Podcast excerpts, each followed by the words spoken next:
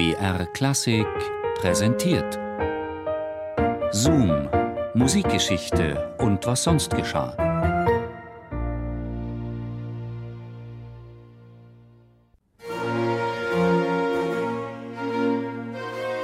London war schon immer eine Reise wert, gerade für Musiker mit Karriereambitionen. Denn bereits in der Barockzeit hieß es, in Italy and France is something to be learned, in England something to be earned. In England und Frankreich kann man was lernen, in England was verdienen. Bis ins 20. Jahrhundert hinein war London die Finanzmetropole der westlichen Welt, die unternehmerisch wagemutigen Künstlern ungeahnte Möglichkeiten zu bieten hatte. Und haben sie sich nicht alle aufgemacht, die Großmeister der klassischen Musik, um an der Themse ihr finanzielles Glück zu suchen? Der junge Mozart, der alte Haydn und viele andere auch?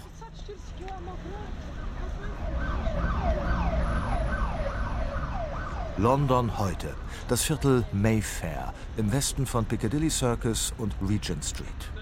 Mayfair bedeute Glanz, Eleganz, große Gesellschaft, sei gleichzusetzen mit luxuriösem Lebensstil, schreibt London-Chronist David Piper.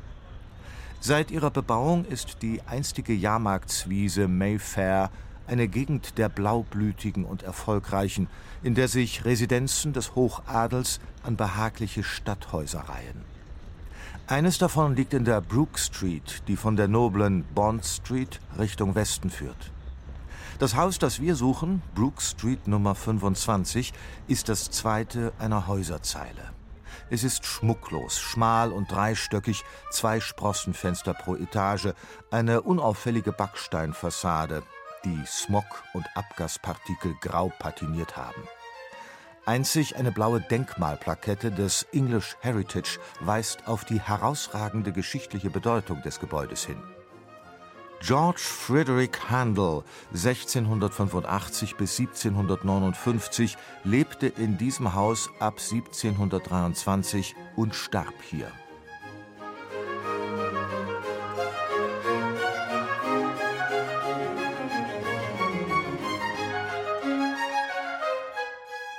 Brook Street 25, Händels Londoner Adresse, ist ein Haus mit musikalischem Kultstatus. Vergleichbares gilt jedoch auch für das direkt angrenzende Gebäude, die Nummer 23, denn dort ließ es eine Ikone der Rockmusik so richtig krachen. Der Gitarrist aller Gitarristen, Jimi Hendrix.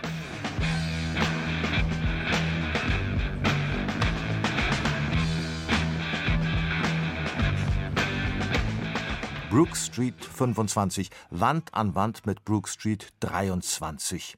Barockperücke neben Afro-Look, Generalbass neben Rückkopplungseffekt. Sind hier zwei Dinge in trauter Nachbarschaft vereint, die eigentlich nicht zusammengehören dürfen? Oh, für uns ist das manchmal ganz nützlich. Vor allem, wenn wir mit Schülern arbeiten. Wir bieten ihnen Kompositionsworkshops an, für die wir Musik von Händel und Hendrix gesampelt haben.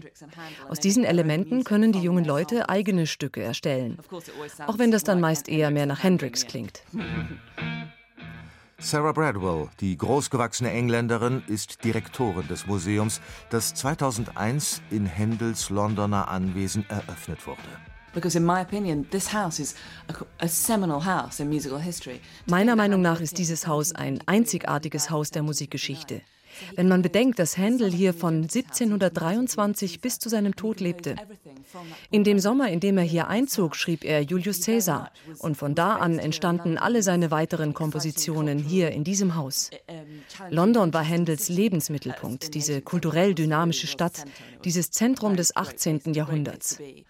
Unser Haus ist eine wichtige Adresse, gerade auch weil hier der Messias entstanden ist, in jenen unglaublichen drei Wochen des Jahres 1741.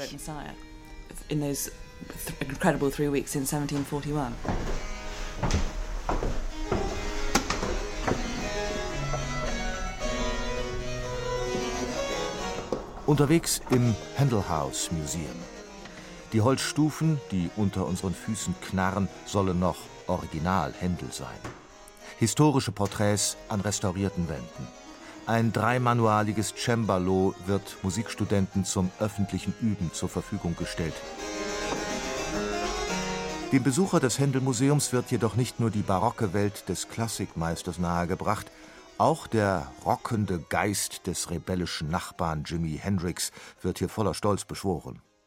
Aus gutem Grund, denn die Büros der Händel-Gedenkstätte sind, auch dank eines Wanddurchbruchs, dort eingezogen, wo die früh verstorbene Woodstock-Legende ihre Londoner Bleibe gefunden hatte. Sarah Bradwell Unsere sieben Mitarbeiter sind im Apartment von Jimi Hendrix untergebracht. Es gibt eine Küche, ein Bad, einen Aufenthaltsraum. Hendrix ist jedoch nicht hier gestorben. Er lebte hier 18 Monate, 1968, 69. Und er starb in einem Hotel in Notting Hill. Hendrix wusste, dass er neben dem Haus von Händel lebte und hat sich deshalb auch eine Platte des Messias gekauft. Er hat ihn den großen Alten oder so ähnlich genannt.